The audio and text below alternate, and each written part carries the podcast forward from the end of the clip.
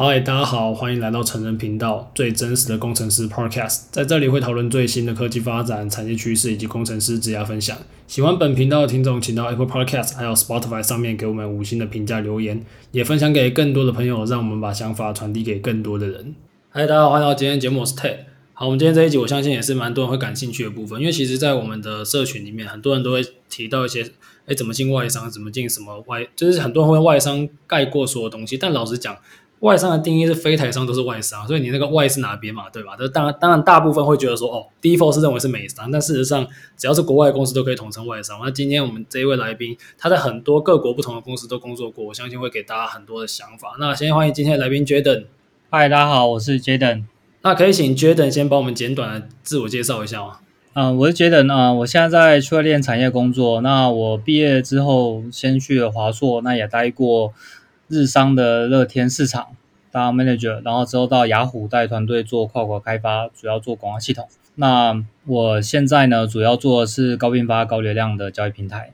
对，如果大家有兴趣了解更多关于后端的内容，可以回听我们上一集。那我们今天想跟 Jaden 聊聊是一些关于文化的部分，因为大家可以听到 Jaden 的这些经历其实非常丰富。那然后我自己本身也有在一些不同。呃，企业文化的地方工作过，所以我相信今天可以给大家一些参考。如果你今天正在思考说，哎，你要往哪一边的哪什么样文化适合你，或许这个是一个很好的一个呃内容，大家可以去参考一些前辈们的想法。那想请问，觉得你在这么多不同文化的公司都待过，你能跟我跟我分享一下这一些不同文化背景之下的工作经验吗？我先前待过台湾、日本、美国、中国公司都有待过。那我可以有几个点来跟大家分享一下。第一个点是有关于资源方面，我自己的感觉上，日本跟美国跟中国相比于台湾，他们在一些资源上面使用呢，更加的从容。怎么讲是从容呢？意思是说，啊，假设你在美国公司，你申请机器，你要开 server，你要开 DB，开什么，他们都是很敢开。简单来说，就是不怕你用。美国跟中国都是类似这样子的感觉，然后他们很敢把假设这个东西该怎么做，他们就会很勇敢的把所有的资源全部 support 你。这是我在美国跟中国感觉到。日本的话也是有这样的感觉，他们其实也是蛮 support 给很多资源，但是呢，他们是比较小心翼翼的给你，但是。整体来说，以资源上的使用也是比较从容的，相较于台湾啊。但我觉得这跟整个文化背景有关系啊。毕竟美国、中国、日本都是世界很强大的国家，所以他们的公司做事起来是比较有那种从容的感觉，也是比较也也是合理的。这个是从资源的观点来看。那如果从技术的观点来看，就像我自己，呃，也有合作过一些美国同事啊，还是中国同事。比如说，我像我之前有合作一个中国中国的 team，蛮多人的，在在我之前的公司啊，那我就会觉得他们做事还比较土炮，就是很多他们那种手科都蛮厉害的。然后在美国可能就感觉不太管你，那你就时间到就给给这些，这是我对这些理解。那台湾公司。可能也是也是看看不同的公司文化等等。那那好奇，像日本公司呢，他们是会就像我们，就是我我的印象啊，因为我没有在这个文化待过，印象感觉日本是一个比较守制度的地方嘛。然后他们是会比较，比会不会是什么过个 pipeline，你上个扣要等超久之类，会会有这种情况吗？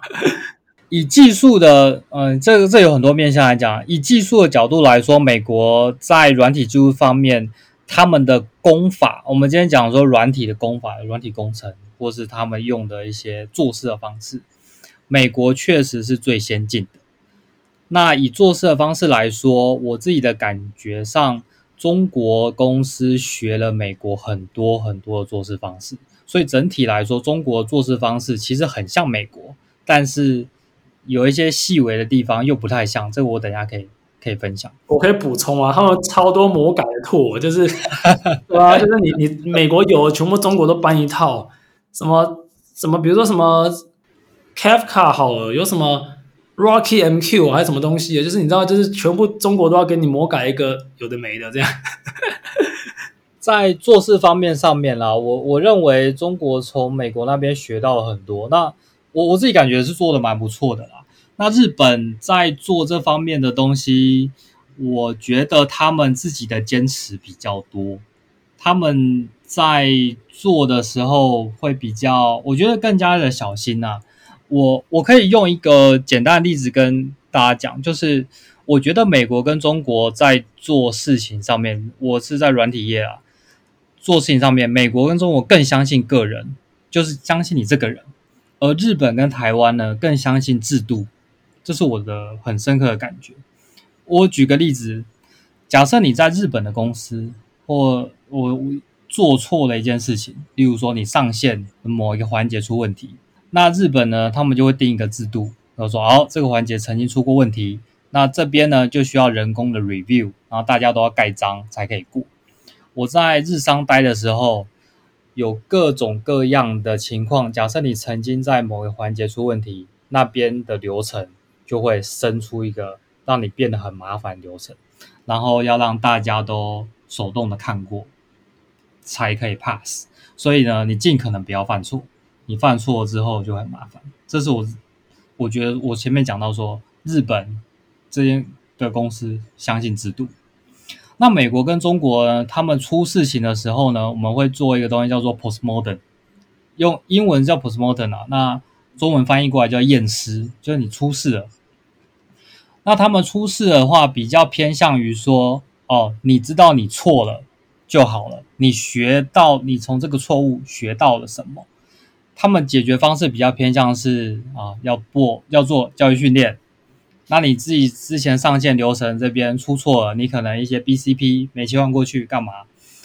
那你就会定期的演练哦，做 BCP。你出事的时候要转移到备援的机器上面，那定期做。那或者是他们就会想一些自动化流程，说啊，我们之后怎么自动化的把这些东西做掉？那所以我觉得你在美美国或是中国公司犯错，它比较偏向于说，我相信你，你犯过错，然后我教了你，我相信这个人他是会学会的，他可以下一次把事情做好，他不会刻意的因为一个错而去用一个制度来矫正这件事情。这个是我觉得。在这个这两个不同的类型的文化里面工作的心得。那因为刚刚一直讲到台湾，其实我在想说，我了解，我也跟蛮多台湾新创团队有接触。其实现在台湾新创做事方式，我自己觉得跟还蛮美式的。现在哦，因为我之前待的不是台湾新创，我待的比较是 比较久的传统的企业，这样台商这样。对对对对，因为我觉得蛮多台湾新创的开发流程也是蛮蛮蛮先进的，自己觉得。是是是，我这我相信，这、我相信。哎，那那想说，给我们听众朋友一些建议，在你觉得啊，你带过这些企业文化，那你觉得你会怎么样推荐，或者是或者是一个工程师，他应该要用什么样的呃方式去选择比较适合自己的文化背景？因为并不是每一个人都适合去某个大家认为好的地方，或许他比较适合像你刚刚所谓制度体系下，可能对一些也是比较好的一个发展。那他应该怎么样去判别？嗯，我觉得首先在选的时候，嗯，但但是这样有点推翻你的问题啊，就是你刚开始在做的时候，当然是优先选产业，看你喜欢做什么。那你如果选完产业，然后你确定那产业被迫要选择说不同的文化的时候，就看你自己的个性更喜欢哪一种。如果是在，因为我其实在日本的公司做的时候，我其实也不会觉得他这样子不好，那只是。你后来看到美国的一些做法，你会有一个偏好。那我自己后来是比较喜欢美国的做法。那这两种做法其实都可以解决问题，他们也都是世界的强国。那就看你自己的个性上面，听过我刚才那样的描述，你比较喜欢哪一种？那其实我还可以跟大家讲一个感觉是说，我觉得美国跟中国的公司，他们更加的灵活。相较于日本的公司比起来，我举一个例子啊，就是我有到美国出差过好几次，那也看过日本同事来台湾出差过好几次。我到美国出差啊，可能出差一个两个礼拜，我们的会议可能就只排一两场。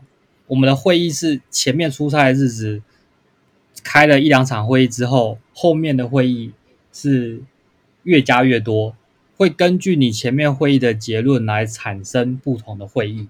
就是说，你的会议是长出来的，我们不会一次把会议排满，它是很灵活的。那相较于日本的同事来台湾出差，他们的时程表啊是排得满满满。假如他们来五天，五天的每一个时间要干嘛，全部都排满。那你假设临时因为这个会议呢，你要找哪一些 team 开会啊，都会就是你要自己挤时间挤进去。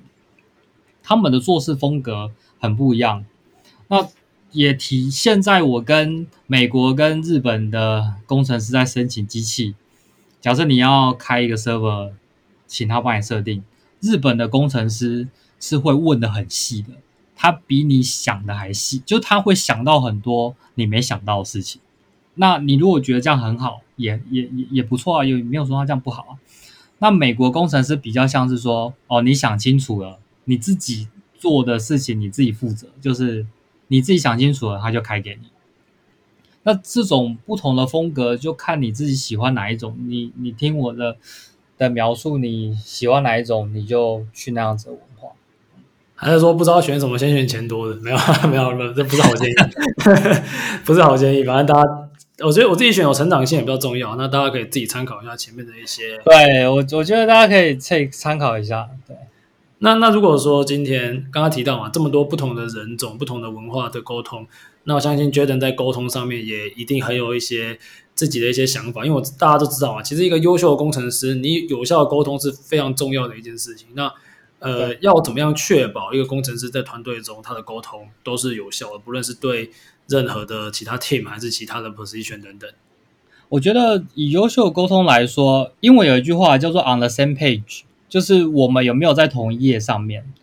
那因为我自己很长时间在外商工作嘛，我的同事通常都在海外，所以我自己在沟通上面很倾向于说，大家把我们的共识。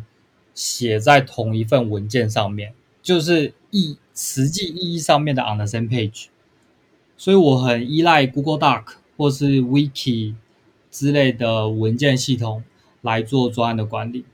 那我认为一个优秀工程师一定要很熟悉用 Wiki 来来把一些重要的结论或是大家共同的决策，把它记在同一个页面上面。了解，你们是用什么 conference 这种啊，还是什么 Jira 这些的？conference 在在日本公司主要用 conference，那我在美国的时候，他们主要是用 Google Doc。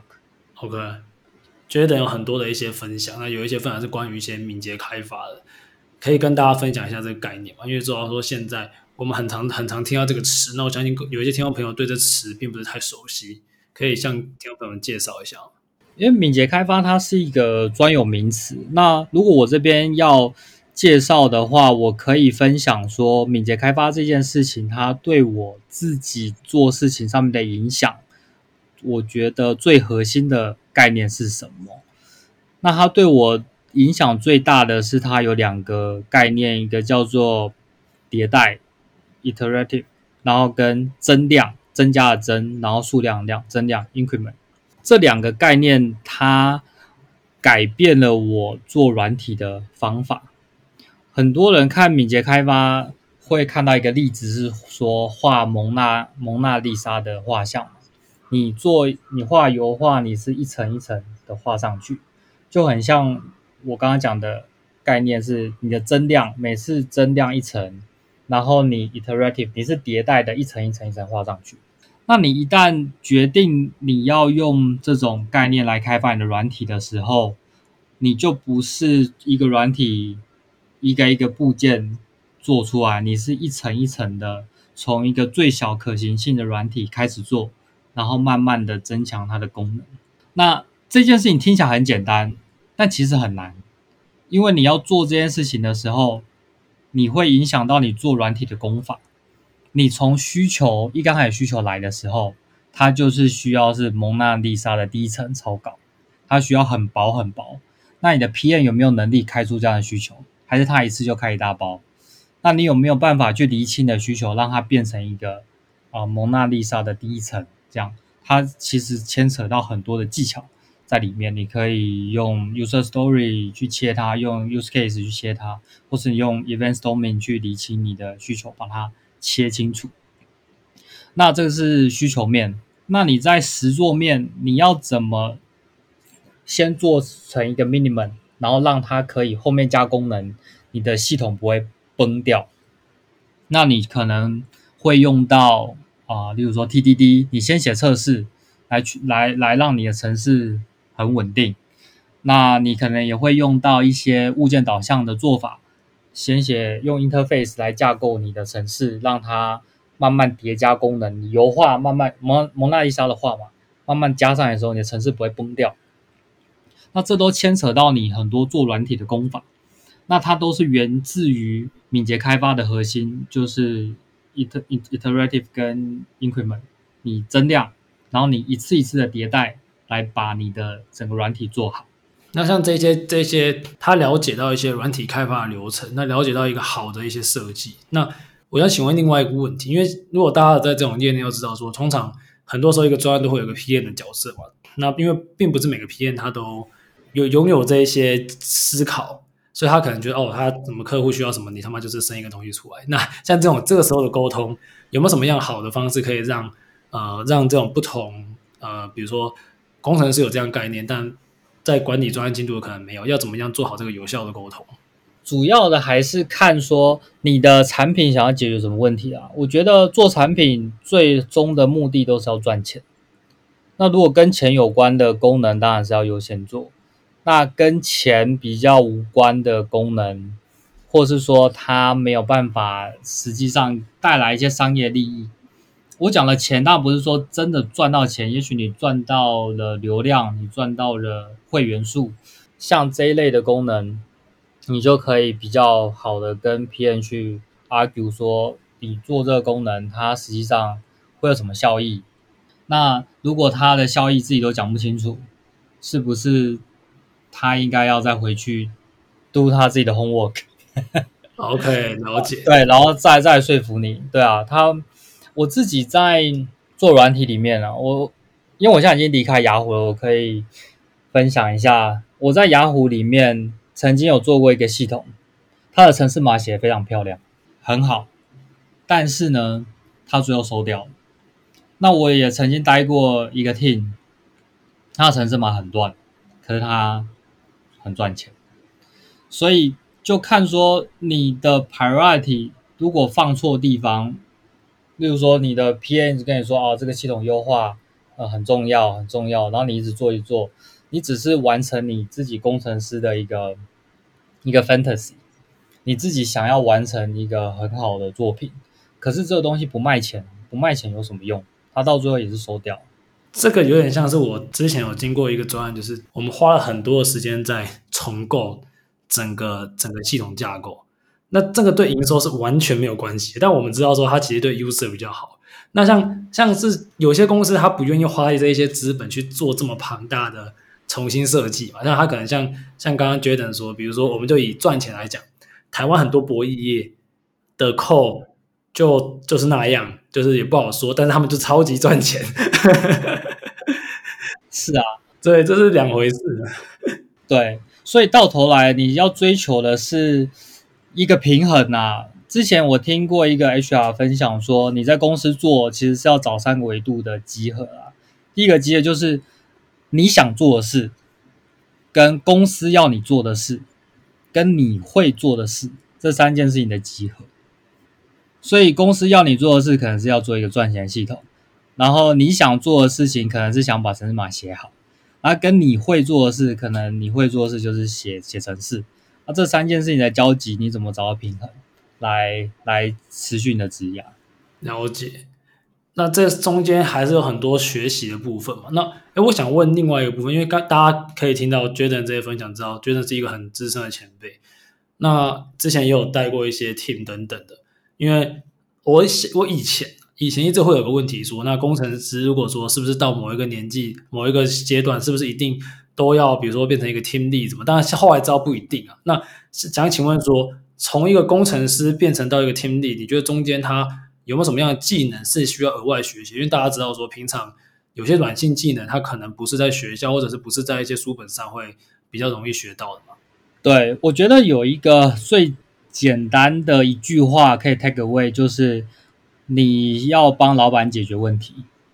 你如果要变成 leader 的话，你要站在老板的角度想，你要知道说啊，你老板他现在想要解决什么样的问题，你不再只是说你看到你的城市码的一些状况，你不再是说设定一些很 ID 的颜色很漂亮，然后你城市码的快捷键弄得很顺，就你的眼光其实就不再是看那些东西，你看的是老板想解决一样什么样的问题。我。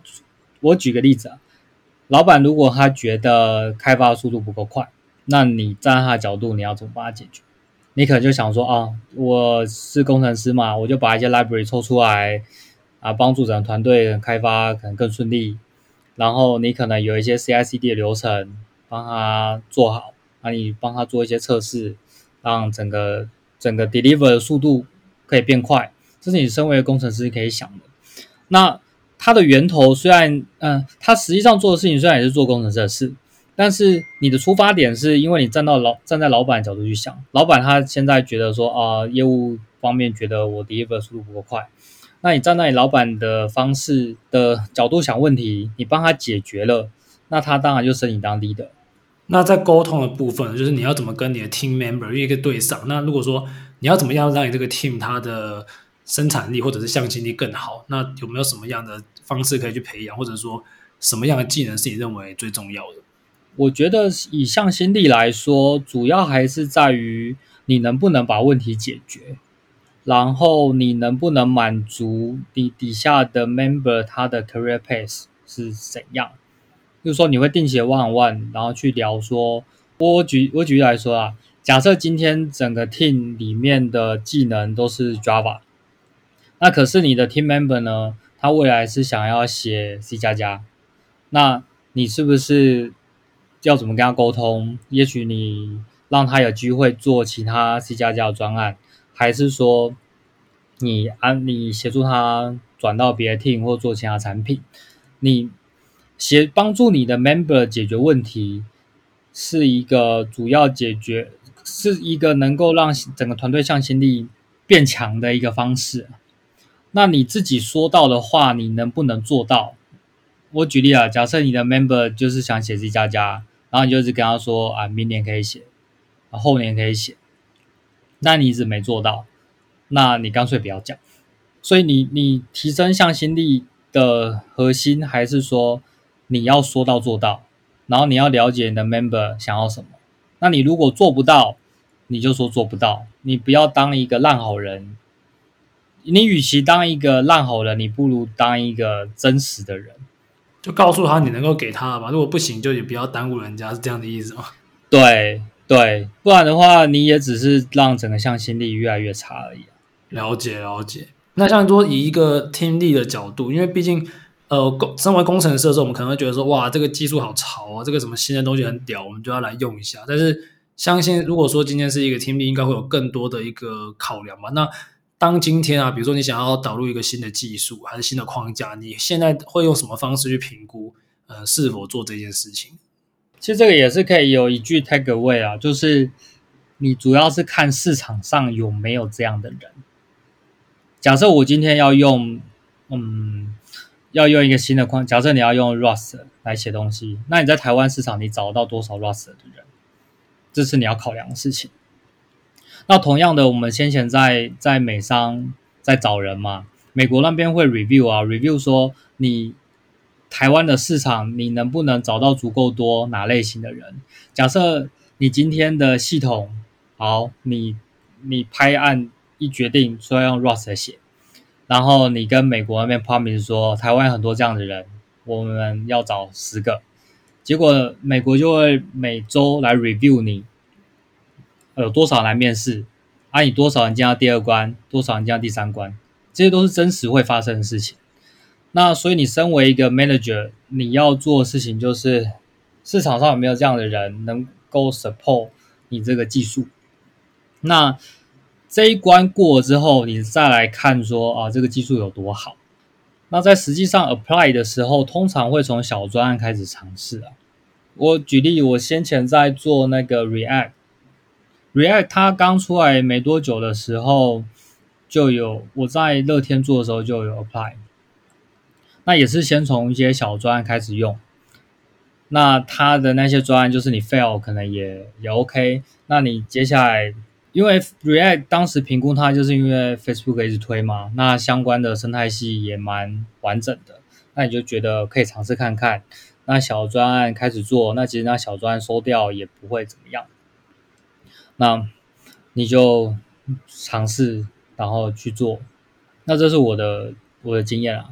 了解，因为像现在，我也觉得很多技术的挑选上都是像刚刚那个讲蛮好，就是在市场上找不到到这样子。那反过来想问啊，从觉得你来看，你觉得现在台湾什么样的语言的人最稀缺，什么样的最不缺？这样，就是你有没有觉得，呃，哪哪一现在哪一个语言的人是过剩，哪一个语言是很稀少？像以以一年多前来讲，那时候 g o l a n 就疯狂在开缺嘛，然后。可是没有那么多人在写 g o l a n 嘛？那现在那个趋势又又下来了。那现在有没有最近有什么新的趋势吗？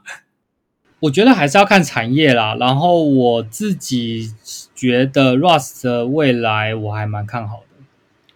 OK，假设你做后端，做后端的话，Rust 我是蛮看好的一个程序员。然后再来是再来是 Java，其实我还是觉得 Java 的未来的发展性还是不错的，因为它自己的语言也一直在。在进步嘛？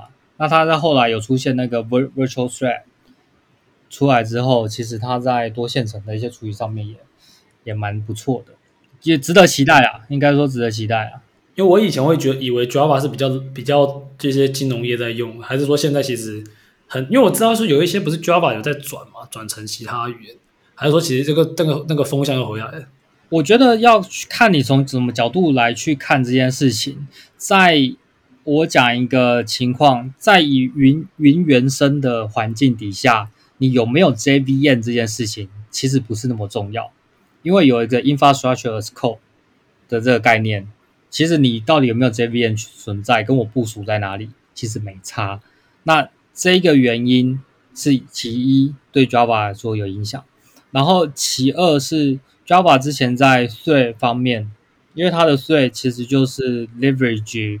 作业系统里面的的税那它相较于 Go 没有那么大的弹性，那这也是 Java 被大家可能在某一个时期被大家诟病。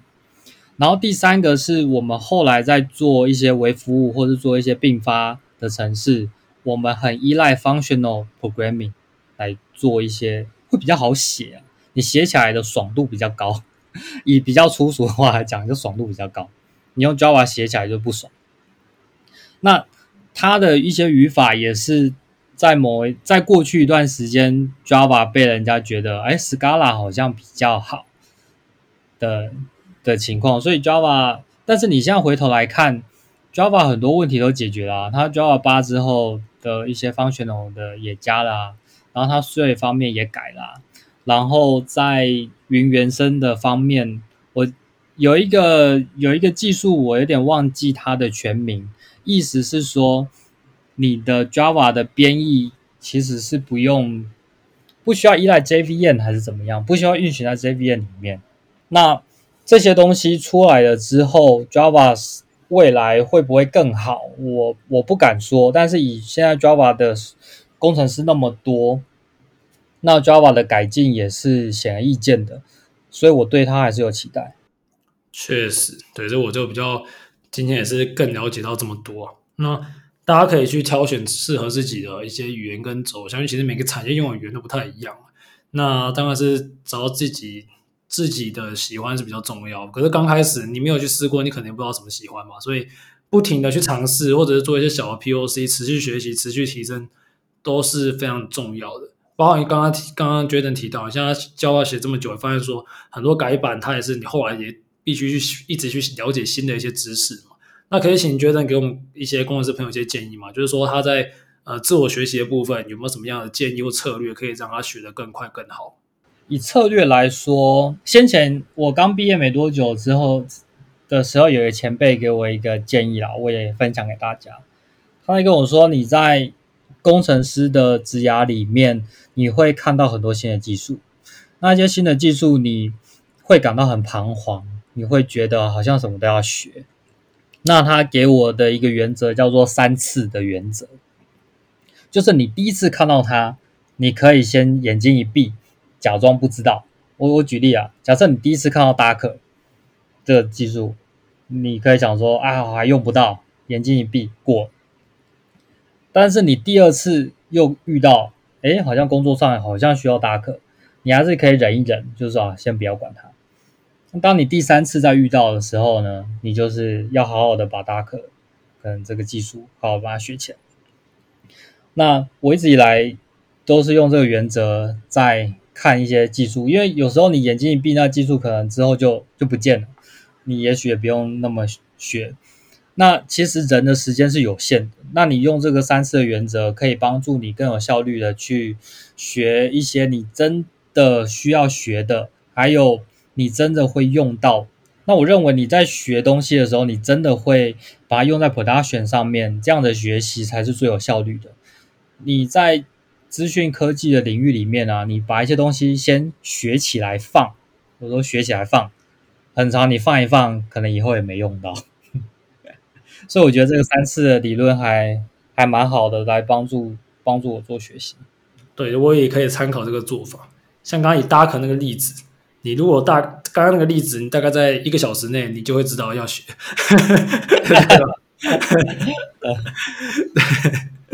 对啊，当然。这样这样是蛮好的一个方式。那呃，也一样，我们在前几集有跟大家分享到一些工程师的 roadmap 那些词，我相信就是呃所谓的那些你应该会看到不止三次的东西。或许有一些人可以也可以参考一下。那可以请 Jordan 帮我分享你现在的一些呃一些课程、一些教学。我相信很多内容是可以帮助到我们听众朋友。我自己在哈豪 H A H O W 哈豪这个平台有开了两堂课，嗯，一堂课。教的是教你怎么做专案，它主要的受众是一些工程师，可能要管专案，或者是有一些 PM，他没有技术的背景，他没有管理过一个软体的专案，就做软体这件事情。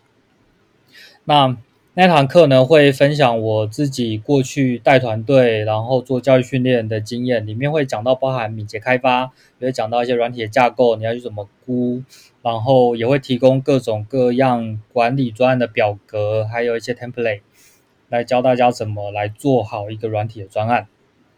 这个是第一堂课。那第二堂课是有关于网站的安全，因为我先前也是带过 team 嘛，所以。主要也都是做 Web 相关的系统。